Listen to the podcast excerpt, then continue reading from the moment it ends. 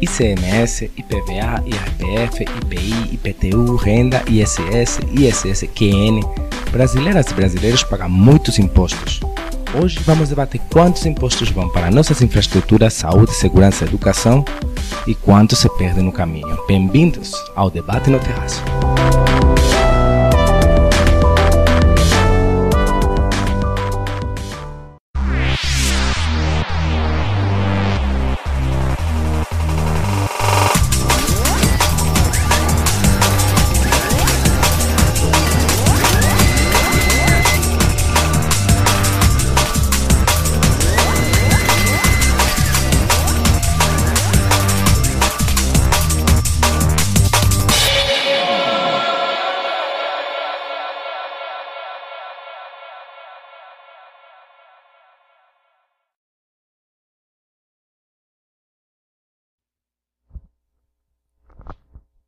Bem-vindos de novo à TV do Terraço. Sou João Ramírez, mesmo que na introdução tinha mais cabelo.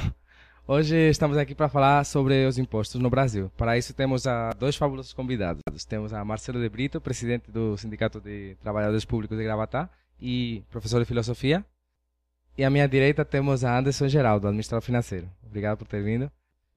Bom, começamos. Segundo uma pesquisa feita nos últimos cinco anos, Brasil é um dos que mais impostos arrecada e um dos países que menos retorna esse dinheiro arrecadado para a qualidade de vida do brasileiro. Então, vamos com um minuto para cada um e a mesma pergunta. É, que medidas é, vocês fariam para que esses impostos ou sejam reduzidos ou sejam melhor investidos? Começamos por você, Anderson. Hum, é, para mim, as melhores medidas deveriam ser tomadas primeiro, deveria ser uma análise real do, dos problemas que tem administrativos no Estado. A segunda, para mim, é, é fazer uma mudança, é, redução do número de departamentos, do número de ministérios que existem, porque temos um número absurdo de ministérios, 39 ministérios, que é, uma, é extremo. E depois disso, você poderia, assim, redução de gastos, com isso você redu pode reduzir impostos, e com isso, o que você tem melhorar a administração pública e depois investir em infraestrutura, investir em qualificação, aumentar o número de faculdades, é, melhorar a estrutura em si, tanto dos hospitais como das escolas também. A melhoria do ambiente para o profissional ficar mais. ter uma administração digna, vamos dizer assim, ter uma profissão digna em si. É, uma das discussões é se a carga tributária ela realmente está alta, que ela está alta. Agora, quanto à questão da aplicabilidade dessa, desse imposto é que está sendo a grande discussão. É, deve, deve-se ou não abaixar esses impostos, diminuir? Porque se está aumentando esse imposto, o Estado está arrecadando mais. Ele está. E essa arrecadação está sendo em cima do, do produtor, está sendo em cima do consumidor. Então está havendo toda uma discrepância quanto a, esse, a essa arrecadação e essa aplicação desse é, desse dinheiro. Eu vejo que um dos grandes problemas é esse intermediário entre quando se arrecada esse imposto e quando se aplica esse imposto. Esse é um do, do, dos maiores problemas que tem, porque nessa mediação está havendo é, o está havendo contratações, está havendo como é que se diz, aplicação desse dinheiro de forma irregular. Então eu não vejo que o problema tanto é se o imposto é muito ou pouco, mas sim a aplicação dele. Bom, então a eficiência desse retorno de impostos em forma de serviços públicos, acho que todos concordamos que deveria ser uma prioridade, né? É, agora, também tem parcelas importantes que se usam em gasto puramente político, que queria também colocar no tema. Salários de altos funcionários, a burocracia em geral, é, que você falou da redução do Estado, de algum jeito, né? Acham que uma das prioridades poderia ser, por exemplo, reduzir os salários dos políticos ou evitar que eles fiquem ricos por causa da política ou por, por causa da posição com esse dinheiro público? Ou acha que tem coisas mais importantes e que isso não vai mudar nada? Começamos por você, Marcelo. Quanto à questão do salário dos políticos, eu vejo que é o, um dos menores problemas. Tá certo que eu concordo também que haja uma, uma redução. Não, não é só a questão da redução do salário, o que tem que haver é uma redução na, na regalia do político. Isso aí, um político que tem um, um, gasto mensal de mais de 100 mil reais. Não é só 100 mil reais como salário, como vencimento, como remuneração. Mas isso aí é o auxílio paletó, o auxílio escola, o auxílio moradia, o auxílio não sei o que. Então, essas benesses todas, ela acaba entrando no na remuneração do político, mas não é remuneração ao mesmo tempo.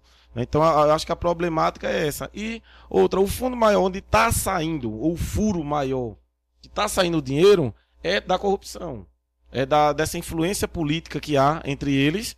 E nessa influência política há essa troca de favor entre o político, entre a empresa que muitas vezes acaba sendo o político, o dono da, da empresa e o dono da empresa sendo, sendo político. Eu acho que essa divisão devia haver essa, ser uma, uma divisão mais radical. Né? Mas no Brasil não, é muito amalgamado, quer dizer, muito junto.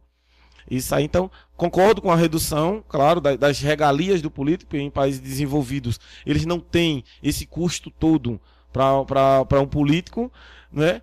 E conseguem fazer um bom trabalho. Só que aqui, política é um trabalho. Pessoas, se saírem do meio político, ela não tem com quem trabalhar. Ela não tem, então ela trabalha com isso aí, é o lobista, é o trabalha com as relações, é o que trabalha com esse pluripartidarismo é, que nós, nós temos. Então, reduzir, sim, esse custo total, mas que não vai ser a raiz do problema. A raiz do problema é esse, esse, é esse desvio de verba que há por trás de toda essa articulação. Nessa questão eu tenho que concordar com o amigo Marcelo, que realmente não vai ser o problema principal, até porque se você for reduzir todos, se você zerar o gasto do, do político, seja com salário, com benefícios, ainda assim é, o gasto que ele vai ter não vai chegar sequer a uma, o gasto mensal da educação, se você vê o gasto anual. Seria importante sim, até porque muitos acabam entrando não fazem muito, não fazem quase nada, apenas e veem aquilo ali apenas como se fosse um benefício, uma aposentadoria temporária, vamos dizer assim. O que eu acharia melhor mesmo, como eu disse, seria é, realmente você reduzir o número de ministérios. Você tornar mais específico, você tornar mais estratégico, é, saúde, educação, segurança, é, desenvolvimento social, defesa. Você focalizar naquilo que realmente é importante. E dentro de cada um desses, você realmente tornar ele eficiente. É você pegar e orientar cada um dos funcionários a fazer o que é melhor. Porque se você for ver em muitas instituições, você tem duas ou três pessoas para fazer o trabalho de uma. E o salário de um servidor ele é muito mais alto. Há pouco tempo saiu uma notícia dizendo que, não me lembro qual foi o meio, mas disse que o salário de um servidor público, até para quem só tem o ensino médio, é quase quatro ou cinco vezes maior do que alguém que trabalha na iniciativa privada. Mas por quê? Porque a empresa ela não tem condição de pagar. Ela tem um custo extremamente alto. O governo também tem, porque querendo ou não é pessoal. Ela tem um custo de pessoal que vem fora da folha de pagamentos. Mas eu, eu acredito que a melhor forma seria isso. As primeiras coisas, você fazer uma avaliação. Segundo, você fazer uma redução de quadro. O que em administração de reestruturação é você reestruturar a administração pública. E segundo, aí você pegaria o quê? É, iria melhorar a estrutura física de postos de saúde, hospitais, escolas. Sabemos está praticamente tá, está abandonado. Tem alguns que até aulas foram abandonadas porque não tinha condição de ter aula. Há pouco tempo, o, alguns médicos do Mais Médico, Mais Médicos, é, disseram que em alguns postos de saúde no Pará era praticamente igual a tra trabalho escravo e se negaram a trabalhar nesses locais.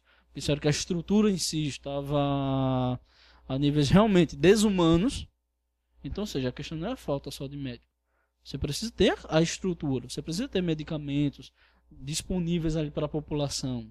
Porque tem postos de saúde, se você for, ele não tem os medicamentos para a população. Então, então seria um investimento em infraestrutura pública, seria pode ser uma, uma das melhores opções para, para gastar todo esse dinheiro, porque no final das contas a gente o que, o que eu queria colocar em cima da mesa é precisamente isso.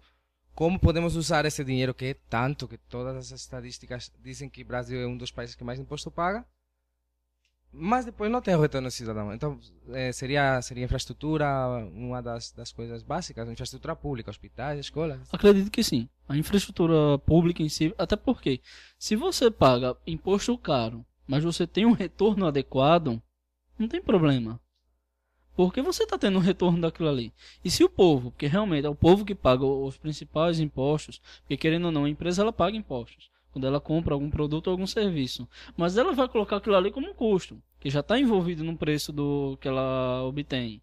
Então, querendo ou não, no final, o cliente ele vai pagar o imposto, até mesmo da principal base.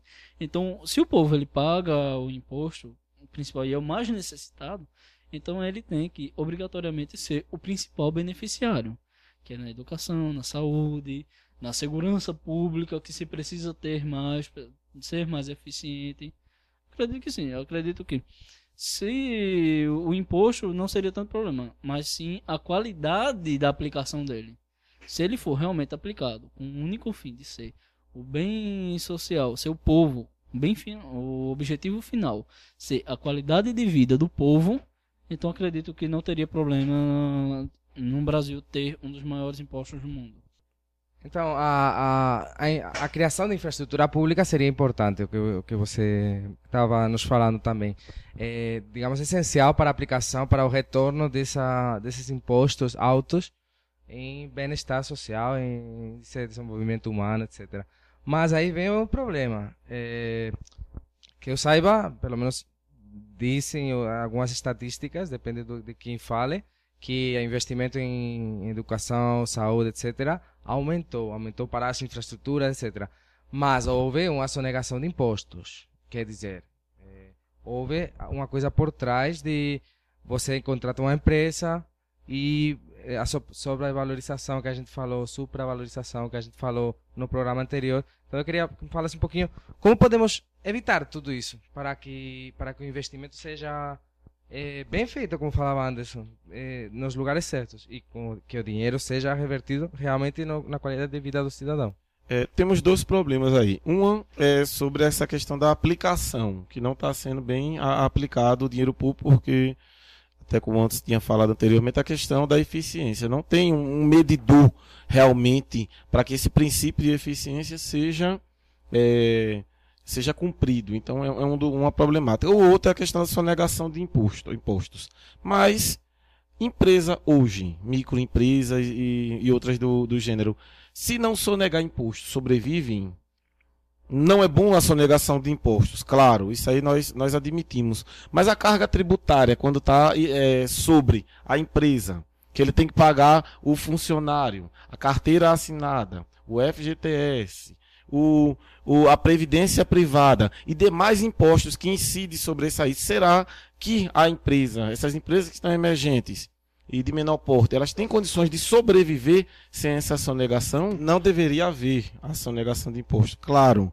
Mas para a sobrevivência de algumas empresas, no nosso Brasil atual, infelizmente há. Não apoio, mas é uma realidade que, que existe hoje no, é, no mercado. Agora, por quê? Porque também não aumentou o, a, a questão da, do consumo do, é, do cidadão. Porque se aumentar o, o, consumo, ele, claro que ele vai comprar mais. Comprando mais, as empresas crescem também. Agora, não aumentou o consumo do, do, do cidadão. A carga tributária permaneceu o mesmo, a aplicação dos impostos não está havendo, e com isso a sonegação acaba é, entrando como uma saída para alguns mercados. Então não é, não deve, deve ser. A gente entra naquela questão, o que deve ser e o que é. Né? Deve ser sim uma forma ideal dessa aplicação e dessa não sonegação, mas a realidade hum, é outra aqui no nosso, no, no nosso país. Então, infelizmente, é uma, uma realidade que nós vemos e é o que permite a sobrevivência de muitas empresas. Bom, vamos continuar discutindo, mas antes vamos ver o que nos traz hoje a TV do Terraço. Tudo que você consome é taxado em todas as fases da produção e, por isso, aproximadamente 50% do valor final de cada produto vai direto para os cofres do governo, deixando tudo mais caro. Desperdício ativo é aquele em que o servidor público é, auferiria algum ganho a partir desse desperdício. Uma forma acadêmica de definir corrupção. E o desperdício passivo é aquele em que o servidor público não ofere ganho com o desperdício, ou seja, ineficiência. Apesar do governo oferecer hospitais, escolas, creches, segurança, esses serviços são tão ruins que eu tenho que pagar tudo no meu próprio bolso. Quem tem carga tributária de 10% não tem Estado. O Estado não pode fazer absolutamente nada. Plano de saúde, escola particular, segurança privada, seguro contra roubo, pedágio, água, luz, gás, telefone, até o transporte público eu pago. E pago caro por um serviço de merda. Fabricado em Sumaré, interior de São Paulo, ele custa 25.800 reais no México. Brasil, é vendido por 56.200 reais. Infelizmente, apesar de o Brasil ser um dos países mais ricos do mundo, também detém um dos menores índices de desenvolvimento humano. Vamos mudar isso. Em suma, precisamos reduzir a carga tributária e aumentar a eficiência do gasto público, elevando a parcela do PIB destinada aos investimentos, especialmente em infraestrutura.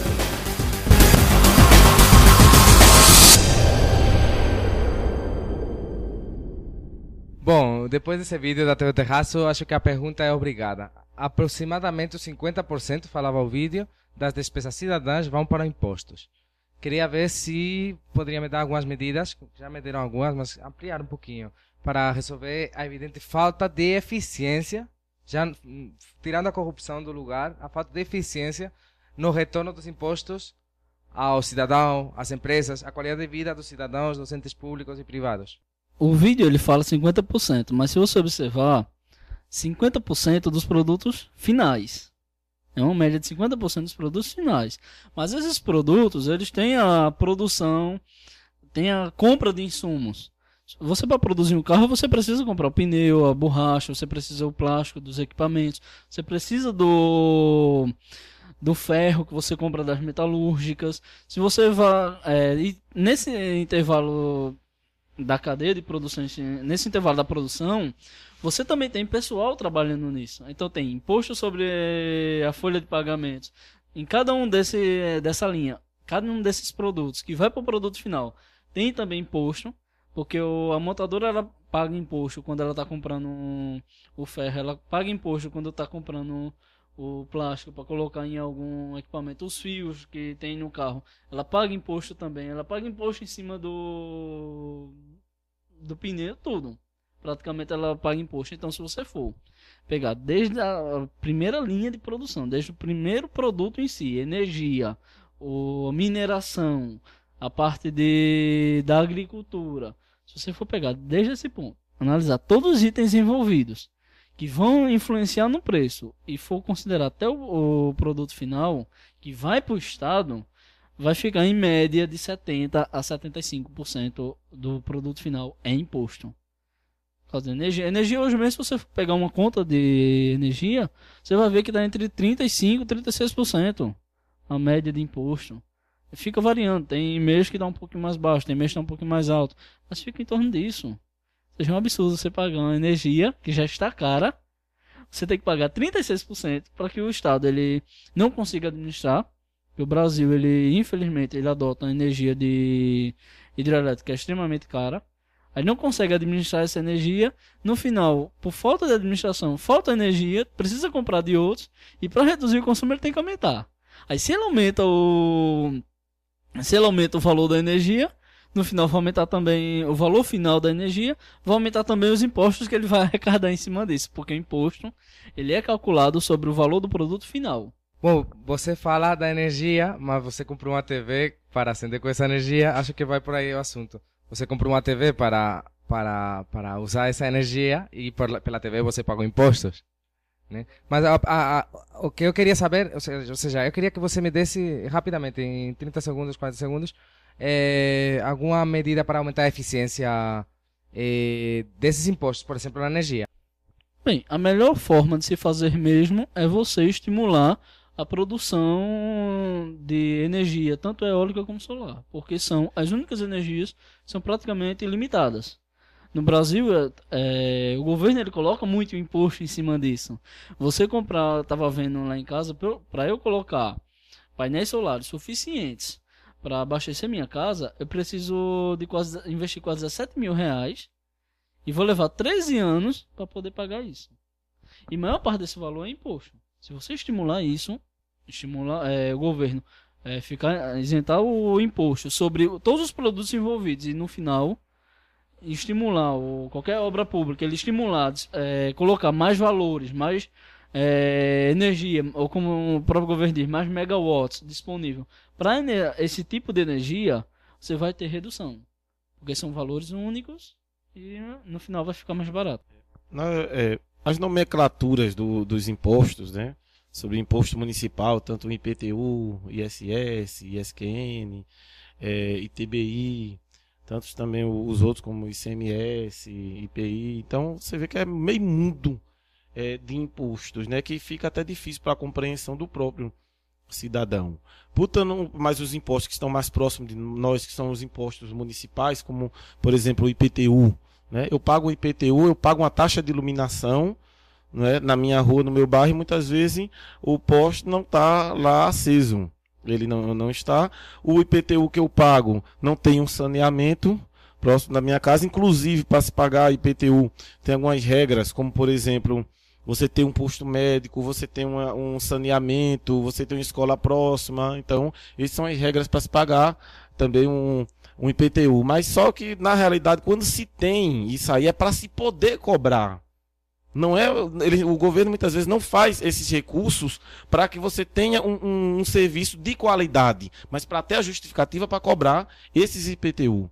Né? O, ISS, o Imposto sobre Serviço, por exemplo, né? você abre uma loja, você é um pequeno estabelecimento, já incide outro imposto sobre aquilo dali que seria para manter a limpeza do local, para se manter a iluminação, para se manter né, o, o ambiente favorável para que aquele mercado ele gere lucro e gere também é, trabalhadores. Né? Então, nós vemos que esses impostos eles deveriam estar mais fiscalizados.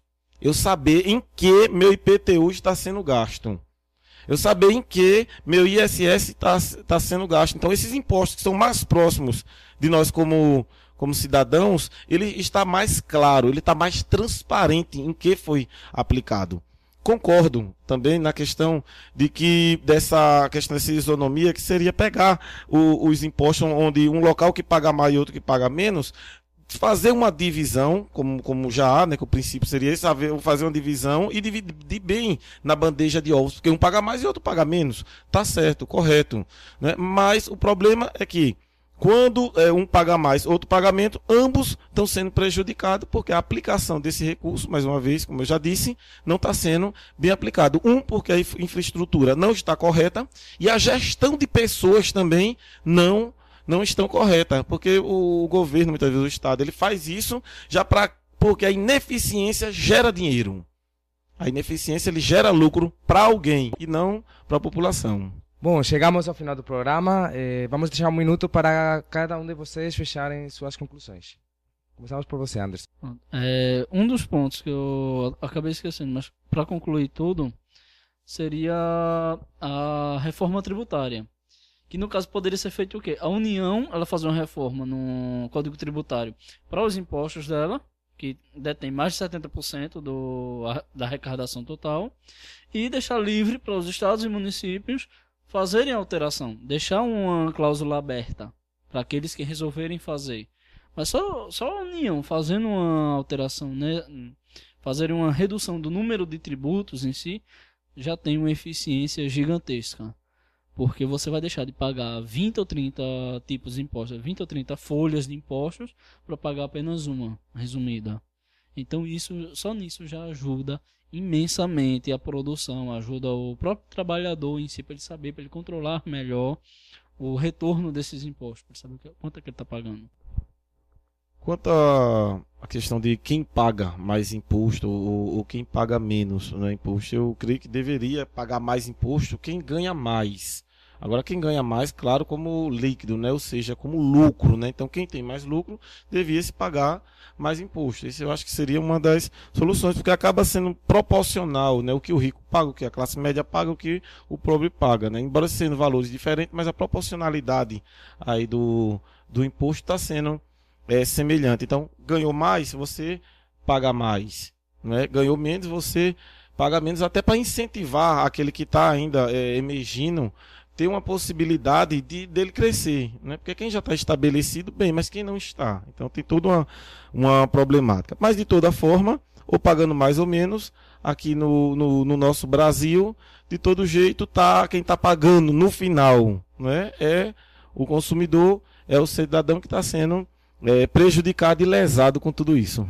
Obrigado, Marcelo. Obrigado, Anderson. Eh, tivemos um fabuloso debate, desde o meu ponto de vista. Eh, de novo, fizemos eh, aquele debate que você não veria na mídia tradicional, infelizmente. Voltamos na semana que vem. Enquanto isso, pedimos compartilhar esse vídeo se vocês gostaram, comentar, valorar.